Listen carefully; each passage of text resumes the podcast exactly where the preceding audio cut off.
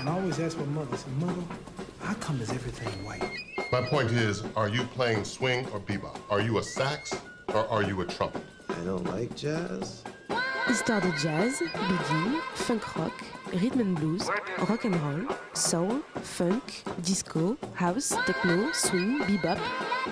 Histoire 2, l'histoire des musiques noires sur Radio Campus Paris.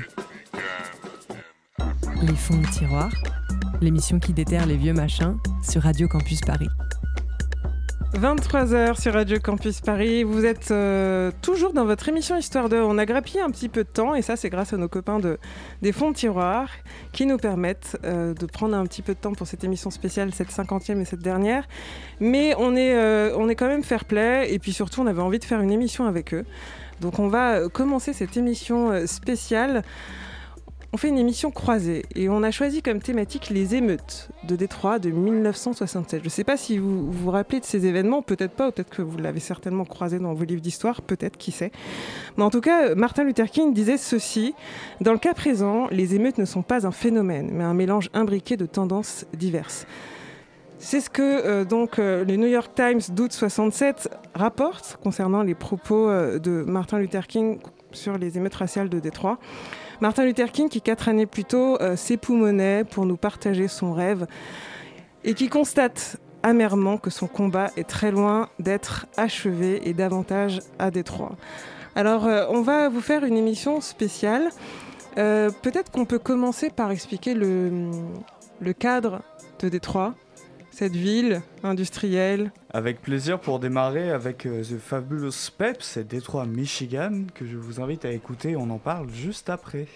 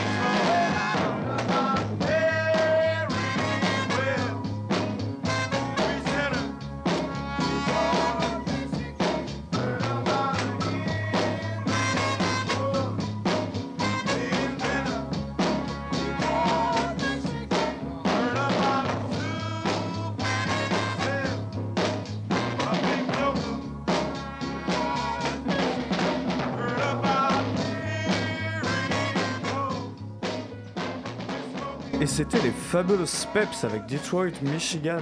Merci Mylène, merci Histoire 2 de nous avoir invités ce soir pour parler de Détroit.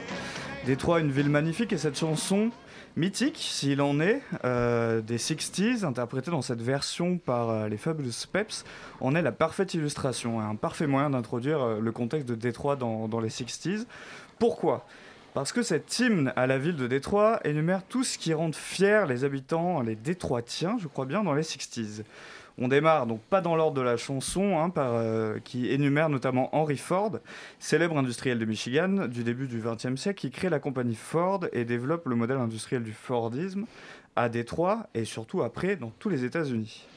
Même si dans les années 60, la gloire, industrielle de Détroit commence bien à se craqueler, il faut bien l'admettre, notamment du fait des disparités économiques, cette réussite marque encore suffisamment la ville pour garder son petit surnom de Motor City, et même une petite contraction sympa avec ce jeu de mots, Motown, qui donnera son nom à une des maisons de disques les plus célèbres du continent, mais on va sûrement en parler après.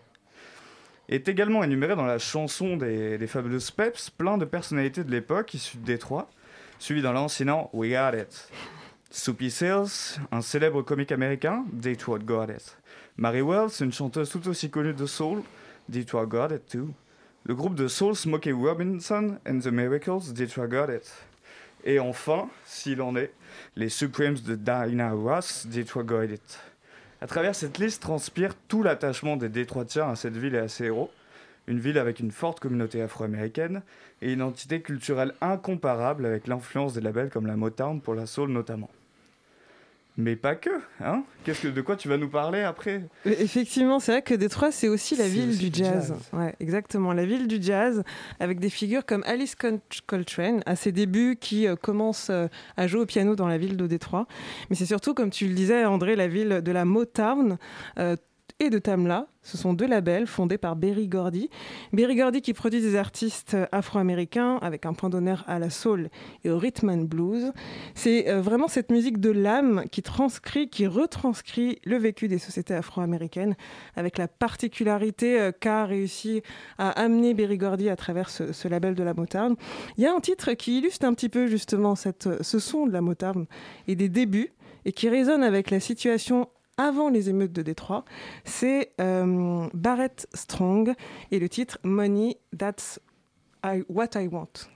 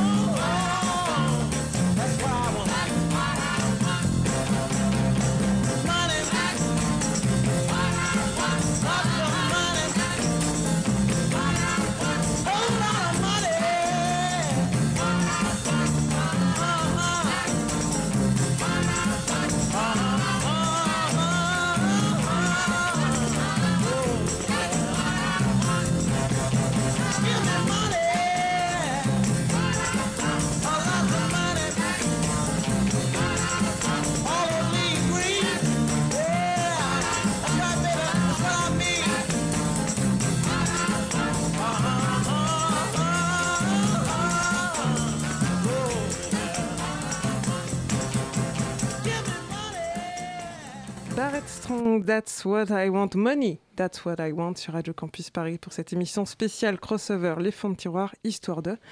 Et avant que l'on poursuive notre histoire des émeutes de Détroit, notre Monsieur Sample a une remarque à nous faire.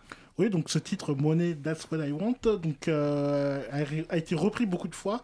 Donc je cite donc The Beatles, les Rolling Stones, The Doors, euh, même euh, des groupes de maintenant comme les Boys to Men. Donc c'est un titre qui a été euh, repris de nombreuses fois. Donc, euh, je crois qu'il y a une bonne cinquantaine de reprises.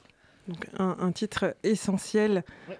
dans la discographie de la Motown et des samples notamment. On est donc en 1967, l'été 1967. Le point de départ des émeutes de Détroit, c'est une arrestation qui tourne mal. Un groupe d'Afro- Am- Afro-Américains se réunit pour célébrer le retour de la guerre du Vietnam de deux de leurs amis dans un club illé- illégal. À l'époque, on les appelle les Bling Ping. Dimanche 23 juillet 67, au coin de la 12e rue et de Clermont, la situation s'embrase dans un contexte de fatigue de, la part de la population de Détroit, notamment euh, des contrôles policiers un peu trop poussés envers la population afro-américaine.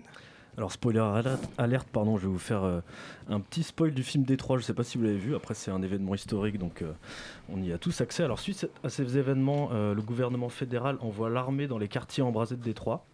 Donc euh, la nuit suivante, donc la nuit du 25 au 26 juillet 67, au motel Alger, trois adolescents afro-américains accusés à tort d'avoir tiré sur la police sont tués de sang-froid par la police lors d'un contrôle ultra violent.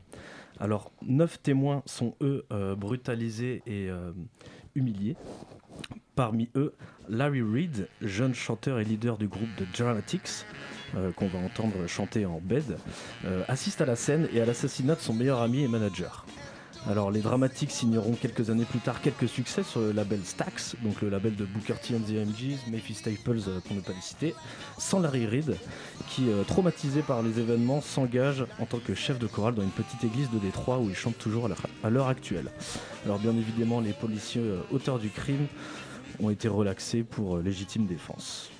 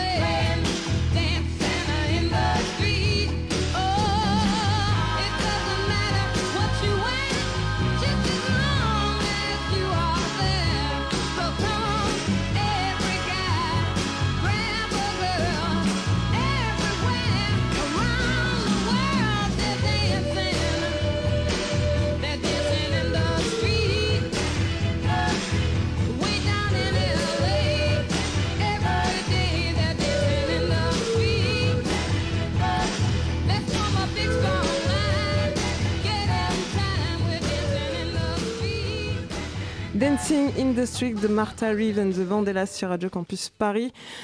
Alors ce titre a été le titre, euh, l'hymne un petit peu des émeutes de 67 à- à Détroit. Pourtant c'est un titre qui est sorti en 64 et qui n'invite absolument pas aux émeutes, mais c'est ainsi qu'il a été interprété et utilisé euh, ensuite, euh, notamment euh, pendant les émeutes euh, de Détroit. Et, et pas seulement Mylène, là je vais avoir euh, mes petites deux minutes Ronnie. Et du coup, je vous dis qu'en fait, cette chanson a été reprise euh, par euh, Mick Jagger et David Bowie en 1985 euh, dans un vidéo que je ne vous invite pas à regarder parce qu'elle est vraiment très très moche. Et, assez fan moi, de cette vidéo. très très Et- kitsch. Exactement, exactement. Ça reflète vraiment bien les années 80. Et, et en fait, comme tu disais, ça a été pris un peu comme un morceau qui invite à la rébellion, un morceau, une chanson un peu politique. Et d'ailleurs, justement, dans la, dans la version de Mick Jagger et David Bowie, il y a une référence à, le fait que euh, Dancing in the Street et l'invitation à dire que euh, l'USSR commence à danser à nouveau dans les streets en reprise de la chanson des Beatles de 1968. Donc euh, encore plus poussé dans, la, dans le fait de vouloir mettre cette chanson comme une chanson politique. C'est intéressant. Voilà. C'est vrai, c'est- très drôle. Merci, euh, merci euh, Martina. D'ailleurs, en 1967, en plus de cet hymne qui est utilisé pendant les émeutes de Détroit, il y a un artiste, un artiste blues du nom de John Lee Hooker, qui sort Motor City is Burning. C'est euh, sur un blues profond et lancinant que ce chanteur donc décide de témoigner de ce qui se passe dans sa ville natale. Il dit, je cite, Tu ne sais pas que Détroit brûle et il n'y a rien au monde que Johnny puisse faire. Ma ville natale brûle.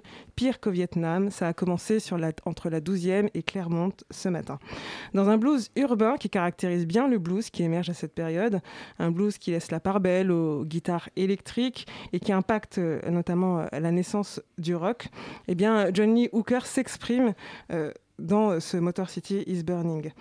Je voulais un petit peu une chronique de Jazz Hot qui est sortie en août 67 et qui dit On peut en effet considérer qu'il s'agit là non seulement d'un remarquable échantillonnage de blues moderne, tel qu'on peut encore l'entendre dans les quartiers noirs de Chicago et de Détroit. Voici sans nul doute un magnifique exemple de blues traitant ouvertement d'événements d'actualité. Donc c'était euh, une chronique en fait hein, du, magazine Jazz Hot qui euh, décrit l'album Urban Blues qui est sorti donc cette même année euh, par l'artiste John Lee Hooker. On va peut-être écouter un extrait, je sais pas ce que vous en dites. Bah ouais, avec plaisir.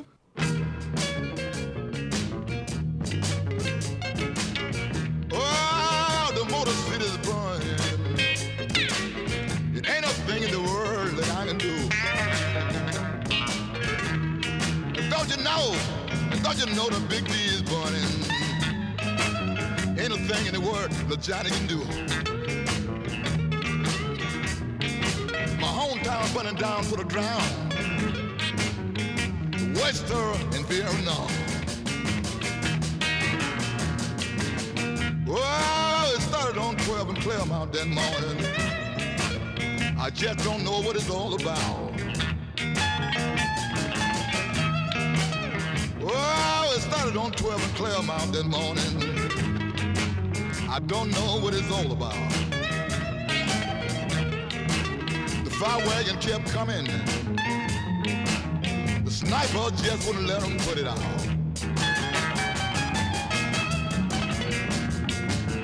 Firebomb busting all around me. And soldiers was everywhere. Oh, firebomb falling all around me. And soldiers standing everywhere. I could hear the people screaming. Siren fill the air. I don't know what the trouble is. I can't stay around to find it out. I don't know, I don't know what the trouble is this morning. I just can't stay around to find it out. Taking my wife and my family, and little Johnny Lee is curtain now.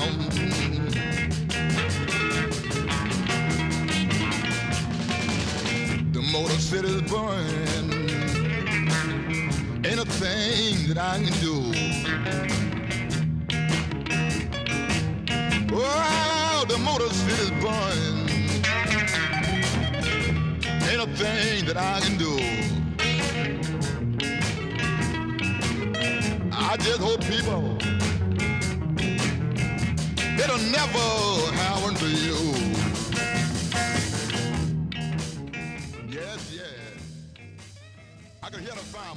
Et c'est vrai que ce, ce, morceau est assez incroyable, notamment par ses paroles euh, qui décrivent euh, vraiment euh, de façon très précise et une vraie actualité bah, les émeutes de Détroit. Euh, mais il y en a une autre, une version alternative, une version euh, un peu. euh, une reprise, mais un peu différente, qui a été faite deux ans plus tard, voire même un an plus tard, en, live en 1968, puis après en, en album en 1969. C'est la version des MC5, euh, les Motor City 5, euh, qui propose une vision très personnelle et très anarin de ce classique de Hooker.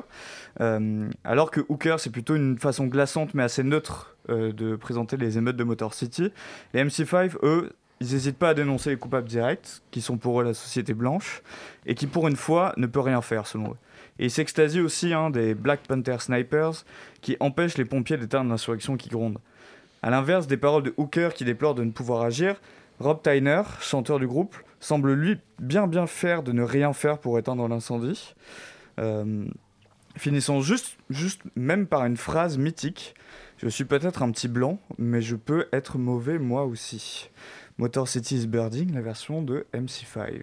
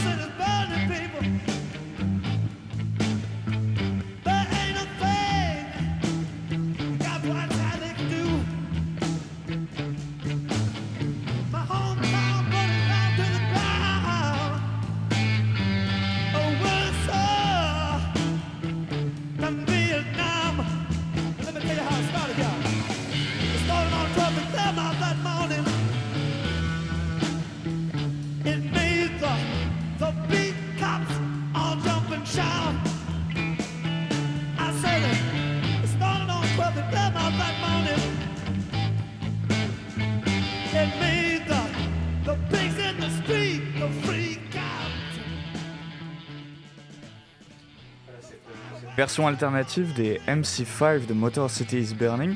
Faut dire que les MC5 hein, sont pas des enfants de cœur. hein.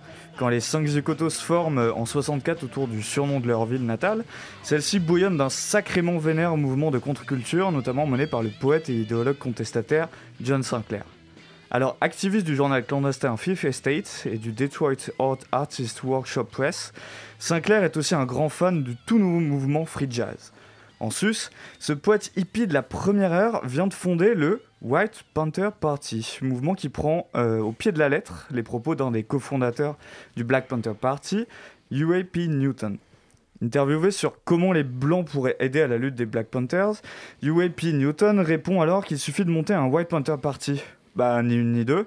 John, accompagné de sa femme, Lenny, et de l'activiste de gauche radicale Pum Plam- Plamondon, très difficile à dire, en passant, euh, décide de passer à l'acte. Pourquoi je digresse sur le White Panther Party, vous allez me dire, euh, pour parler des MC5 bah, Paul, tu t'en doutes peut-être, c'est encore une histoire de manager. J'adore les histoires de manager euh, dans les fonds de et je ne pouvais pas m'empêcher de la faire. On l'a dit, John Sinclair, bien que plus fan de jazz que de rock, il voit néanmoins une belle opportunité avec les MC5, euh, ce groupe de rock à l'énergie débordante et dont le bassiste Michael Davis est aussi, hein, comme lui, un peu un activiste et bien tranché dans ses opinions. À la suite des émeutes de 67, les MC5 deviennent alors le porte-parole rock du mouvement des White Panthers, autour des préceptes révolutionnaires antiracistes à la sauce rock, en saupoudrant le tout de libre consommation de drogue et de sexe débridé. Un truc très rock'n'roll, quoi. hein. Mais malgré ce folklore sexe, drogue and rock'n'roll, le groupe reste quand même vachement engagé, et notamment lors d'une série de concerts au Grand Ballroom en 68, d'où sera tiré du coup l'album Kick Out de Jam qu'on vient d'écouter euh, en 1969. Ces deux concerts électrisent la Motown, notamment grâce aux appels à la subversion lancés avec leur titre éponyme et leur intro, que je cite Il vous faudra 5 minutes, 5 minutes pour décider si vous voulez être le problème ou si vous voulez être la solution avant de balancer un furieux kick out de jam motherfucker, littéralement, balance la purée, bande d'enfoirés. Qu'on écoute de suite. Qui serait la- l'album préféré de, de Obama, apparemment. Et comme quoi, hein, on peut être révolutionnaire à la fois en politique et dans la musique. Oh, c'est beau.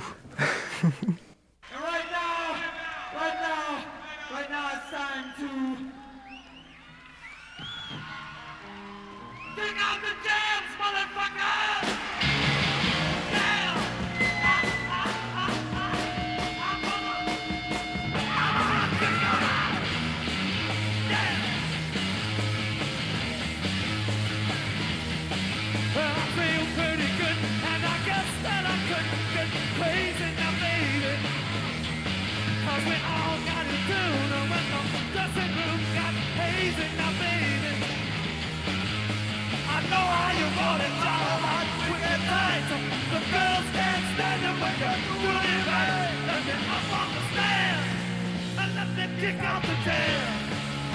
Yes, kick out the out.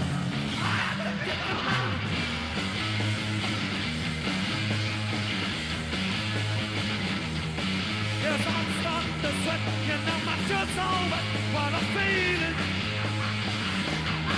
In the sound that rebound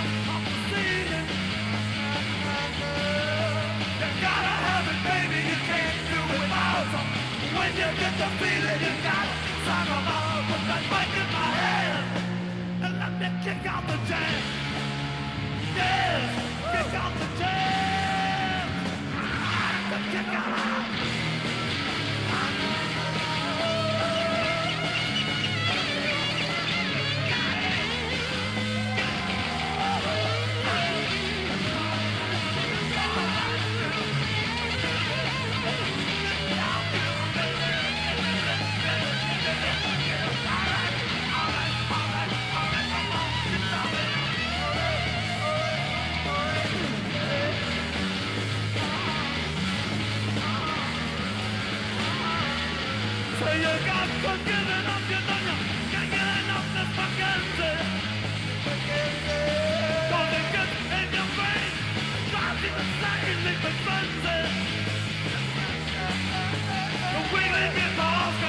Crash of the bomb, make you wanna keep a rockin' till morning comes. Let me be who I am, and let me kick out the jam. Yeah, kick out the jam. I done kicked them out.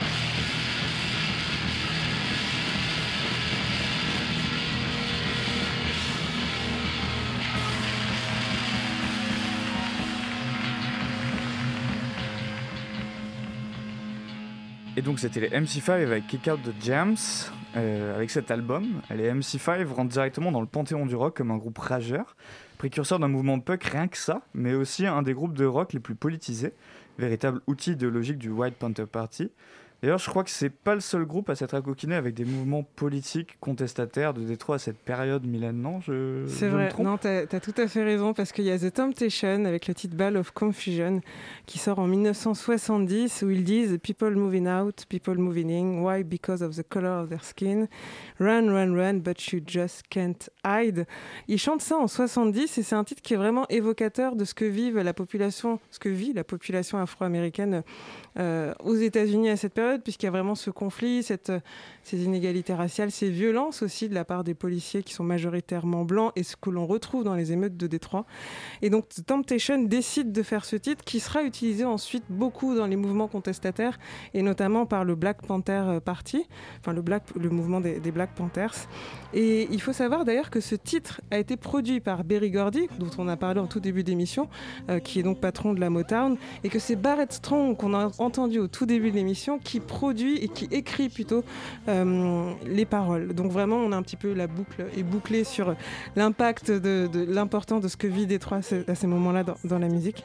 Et puis euh, pour finir, hein, pour dire que c'est les Funks Brothers, un groupe de Détroit, qui compose aussi euh, la mélodie. Voilà. Tout, tout est un peu, un petit peu bouclé. Toute une histoire de famille en fait. Exactement, on retrouve tout ça. C'est beau, hein?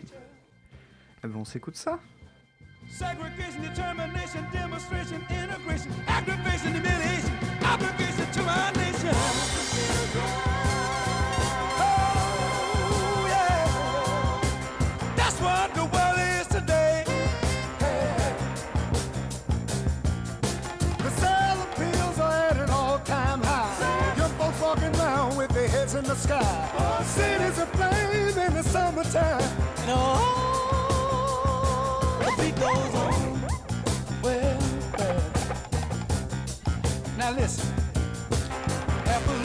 revolution, gun control the sound so shooting rockets to the moon, kids growing up too soon. Politicians say more taxes will solve everything. And the band played on.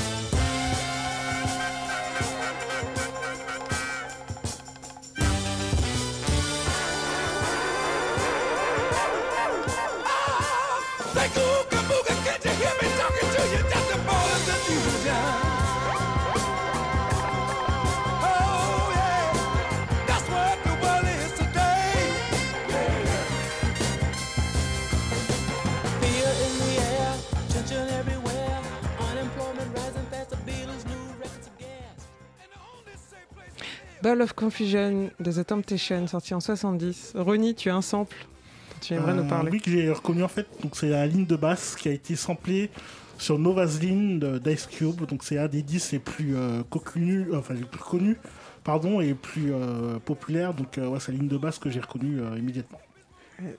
C'est important cette influence dans le hip-hop. Il est très fort. Ouais, Ah très c'est très fort. impressionnant. Les, les trois premières secondes ont suffi. euh, tu t'en rendes compte. Ça a Merci. direct. D'ailleurs, il y a un autre groupe de Détroit, on a parlé des Funk Brothers, mais il y a un autre groupe de Détroit très important dans un autre style. Paul. Alors dans un autre style, mais on est toujours sur euh, une grande histoire de famille, puisque euh, faisait les, par- les premières parties des, des Temptations euh, au milieu des années 60. Ah, c'est fou quand même, ce c'est- petit monde. C'est Incroyable. incroyable, c'est- c'est c'est incroyable, c'est Magouille et compagnie.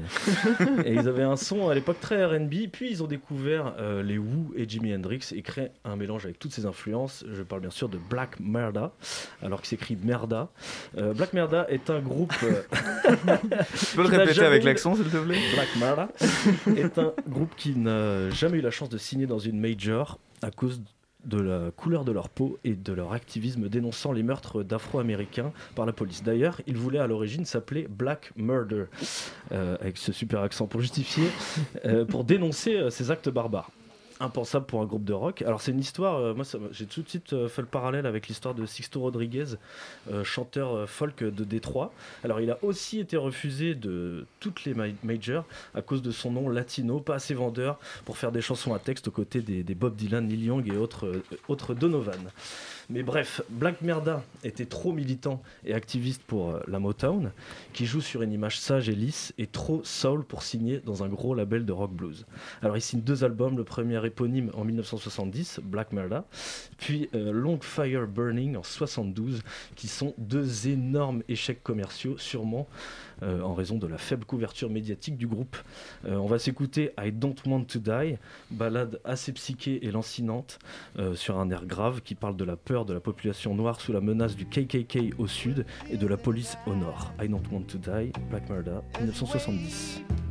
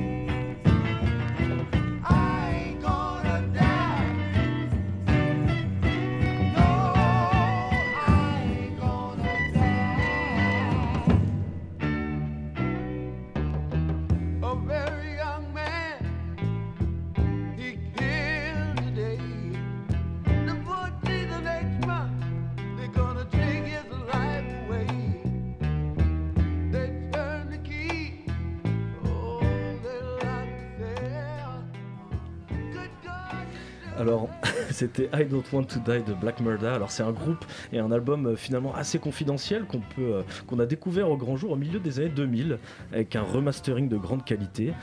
Euh, donc, pour info, 400 euros le pressage, le pressage d'origine. le pressage de 2005, quat- euh, 400 euros, donc, donc les, les 45 tours originales des années 70, je n'ose même pas imaginer. Alors on est sur une synthèse de Jimi Hendrix, de, de RB, de soul et de funk sur fond de civic right. Donc euh, on est dans un pot pourri de Détroit. Alors cette compile, elle a permis à des rappeurs comme Kenny West et Ja Rule euh, d'utiliser tes sons en sample. Ronnie, je sais pas si tu, euh, si tu les avais. Peut-être sur les sons dont vont nous... Euh, sur celui de Jarul, c'est sur le titre Exodus, donc qui est euh, le son éponyme. Oh là là. On l'appelle le son éponyme, ouais, le son éponyme de son album. Donc Exodus, l'appelle le qui est sampler fou. paru en 2000. Je sais pas, genre 2001, non? Non, non, non, je crois que c'est le milieu des années 2000. Vous êtes très fort. Vous êtes très très fort. Merci, monsieur René, je vais t'appeler monsieur maintenant. je pense. bah ouais, Black Murder, un des, des premiers groupes euh, de black rock, s'il en est, une évolution tout à fait logique euh, suite aux émeutes de, de 67 et à l'avènement de Jimi Hendrix. Mais le black rock, c'est quoi? C'est un mouvement qui apparaît à la fin des années 60, des 60 euh, aussi appelé la soul psychédélique, parfois confondu avec le funk psychédélique, mais moi personnellement, j'arrive pas à faire la différence. Quand euh, la soul afro-américaine rencontre les guitares fuzz et la pédale wah-wah du rock. Suivant l'exemple de Jimi Hendrix dans le rock psychédélique, le psyché commence à avoir un impact massif sur les musiciens afro-américains, en particulier les stars du label Motown. En parallèle, les tumultes du mouvement pour les droits civiques amènent ces stars de la soul à aborder des sujets plus sombres, de société et bien plus politiques. On peut citer bien sûr les Temptations comme précurseurs du black rock, mais aussi Sly and the Family Stone et plus tard Marvin Gaye. Euh, je crois que tu as une petite anecdote euh, sur Ouais, Jimmy. j'avais envie de gli- glisser une petite anecdote, non, parce que Hendrix, lui, il était beaucoup plus hippie en fait dans les thèmes qu'il abordait, Euh, donc la libération sexuelle, les expérimentations des drogues, les voyages initiatiques, et beaucoup moins politique. Et quand bien même ces textes, en fait, ils avaient des messages très cachés et masqués bah, par sa virtuosité à la guitare. Et euh, sous-côté les textes d'Hendrix, euh, voilà, je, je voulais juste dire ça. Je vous invite à, à réécouter notamment euh, Wind Cry Marys, voilà, très dyla- dylanesque.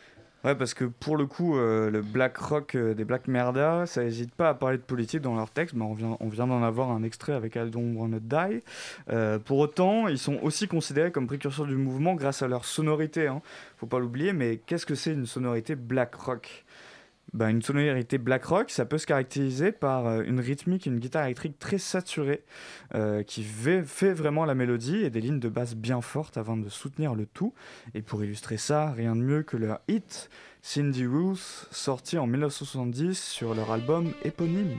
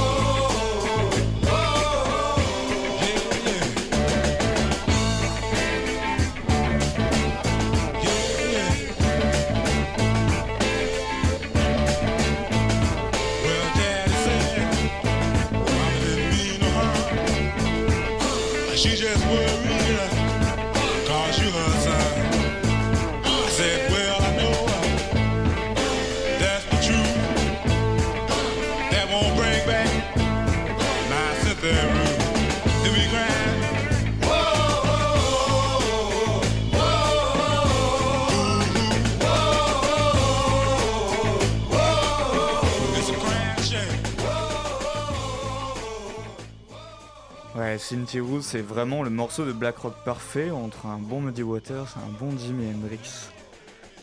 Non Vous en pensez quoi Bah ouais, j'attendais une réaction quand même. Mais moi, je voulais aussi vous parler d'un autre groupe de black rock qui est fortement influencé par la Motown de Détroit, aka Funkadelic.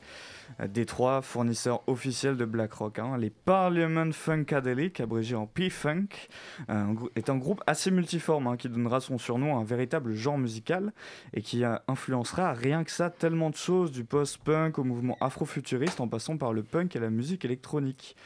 Menée par le personnage haut en couleur de George Clinton, la joyeuse bande de 5 zozos agissent au départ sous le nom de Parliaments dans l'arrière-boutique d'un salon de coiffure de Plainfield dans les, bah, années 50 avec un son doo-wop. Mais Clinton voit grand, hein, il insuffle les sonorités alors émergentes du funk et de la soul dans le quintet, amène une touche ésotérique dans ses lyrics et arrive à choper un emploi pour la Motown à Détroit. Il réussit à enregistrer en 67 leur premier hit, I Wanna Testify, soit près de 12 ans après leur début. S'ensuit un imbroglio judiciaire trop compliqué pour que je vous explique grosso modo, hein. Euh, mais ils sont obligés de changer de nom et de former un autre C'est encore une histoire de producteur ou- Mais c'est presque ça, c'est presque ça, ça ne s'arrête jamais. Euh, donc il est obligé de former un autre quintet, un quintet, j'aurais dû le faire en, en anglais, ça sert à rien, hein, Funkadelic, plus centré sur le funk et le rock avec 5 autres zozos et son crew original en guest de temps en temps.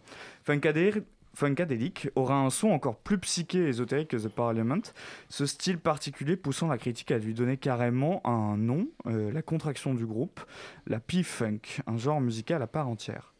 Ce genre non identifié convainc bien à Clinton et à ses lubies extraterrestres, parce que le groupe fera d'ailleurs plusieurs apparitions lors de concerts dans un vaisseau mère, ce qui, couplé avec leurs paroles bardées de références interspatiales, amènera plusieurs chercheurs, pas mal d'années plus tard, de sciences politiques à les considérer comme précurseurs d'un mouvement sociétal qui s'appelle, et culturel qui s'appelle l'afrofuturisme, cadre de réflexion interchangeant des éléments de science-fiction, d'afrocentrisme et de réalisme magique dans un cadre non occidental, Dixit Wikipédia. Bref, Funkadelic, on pourrait, on pourrait passer une émission à en parler, mais ce qui est sûr, c'est que de, de l'eau de Détroit doit être magique. Je sais pas, ils nous pondent des groupes aussi phénoménaux en moins d'une décennie, tous précurseurs d'une dizaine de genres différents. Et pour illustrer ça, je vous propose qu'on s'écoute Super Stupid de Funkadelic sur l'album Maggot Brain 1971.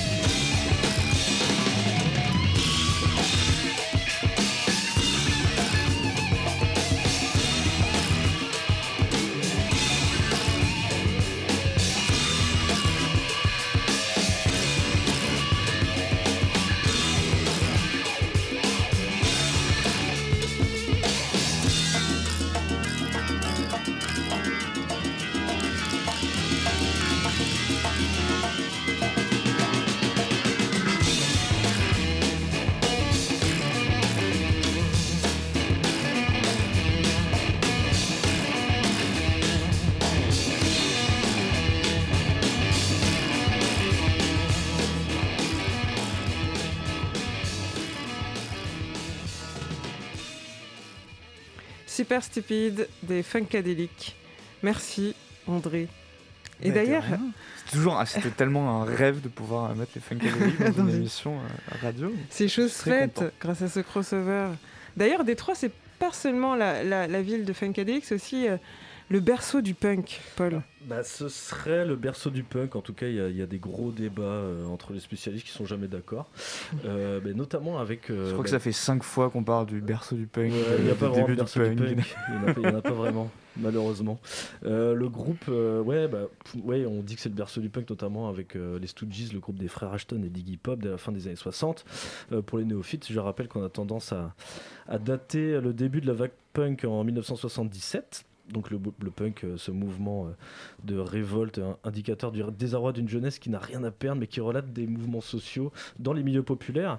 Alors euh, Détroit a également vu naître le groupe Death, qui, selon certains spécialistes, serait le premier groupe de punk de l'histoire. Allez Mais certains, euh, certains en parlent aussi euh, euh, de, euh, du premier groupe de l'histoire comme un groupe péruvien qui s'appelle Los Psychos. Donc euh, c'est un débat. euh, Le débat est lancé, quoi. Il est, il est lancé, il est plutôt stérile d'ailleurs.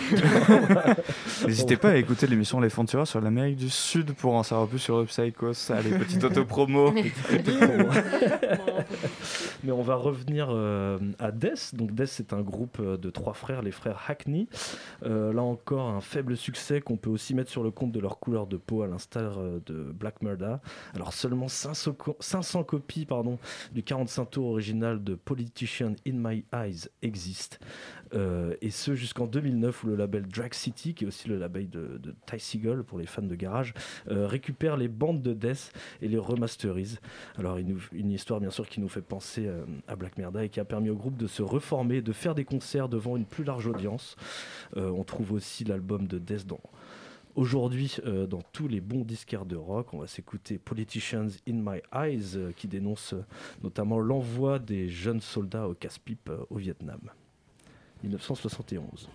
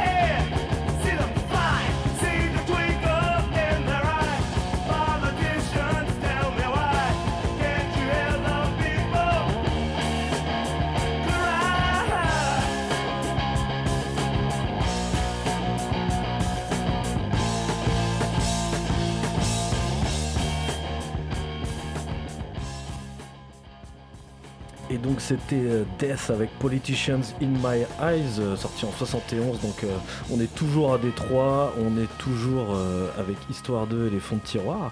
Alors faut savoir que Détroit c'est aussi un des persos du, du punk hardcore. C'est aussi il y a aussi une très très belle scène de garage des années 80 euh, qui mélange justement ses influences soul, R&B, notamment à l'instar des Goris, des Dirt Bombs, des Blacktop, voilà qu'on vous invite à écouter. Mais de quoi tu vas nous parler ensuite, Mylène Ben, c'est vrai que j'aimerais vous parler de l'influence en fait des émeutes dans la musique euh, qui, a- eu lieu en- ensuite, notamment la musique de Détroit.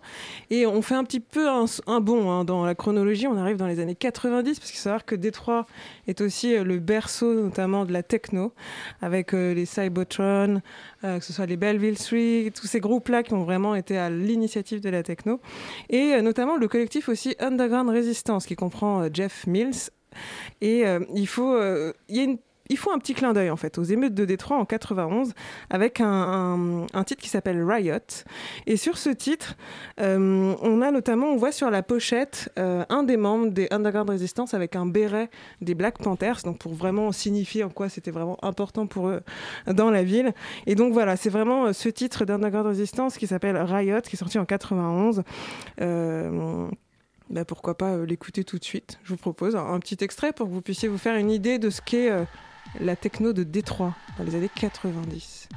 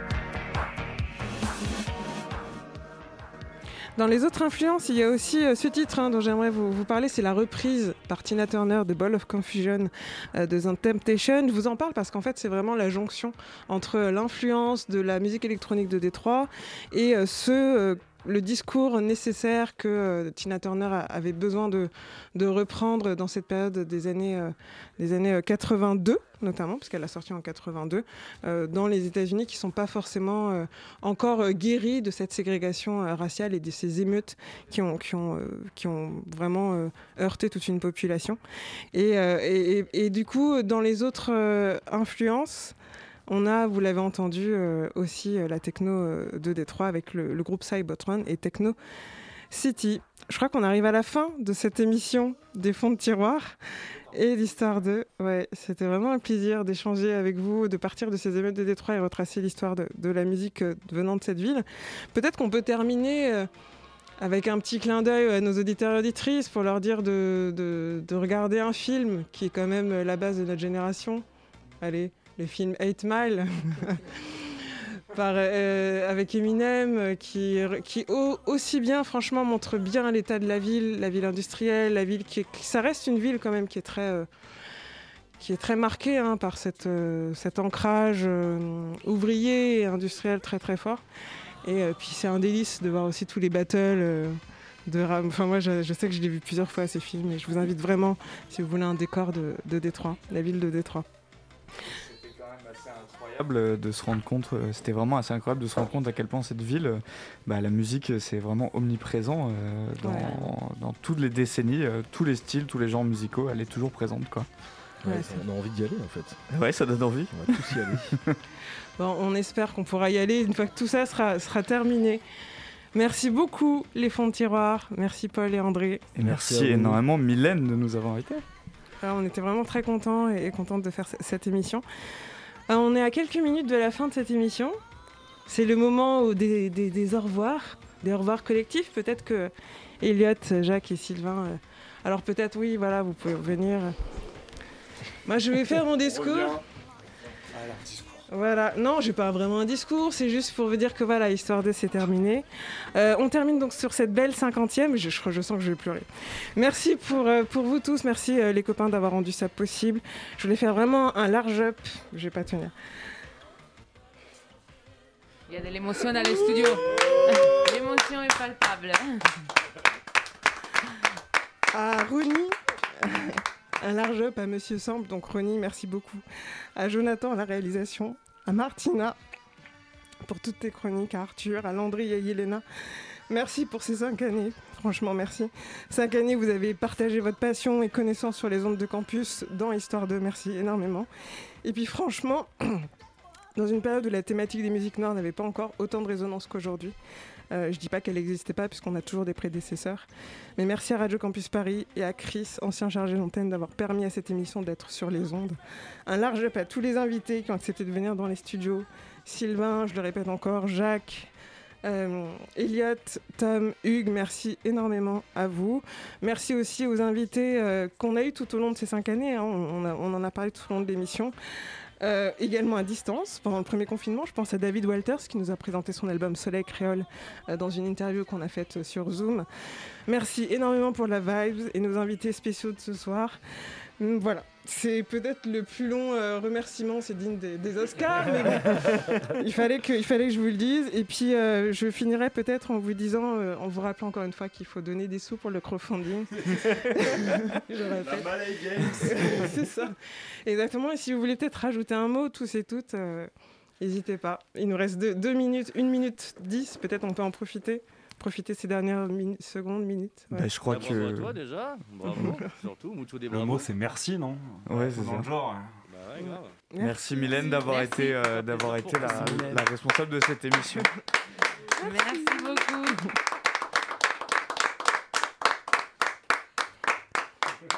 Allez, il nous reste 30 secondes. Encore, encore Ouais, tu-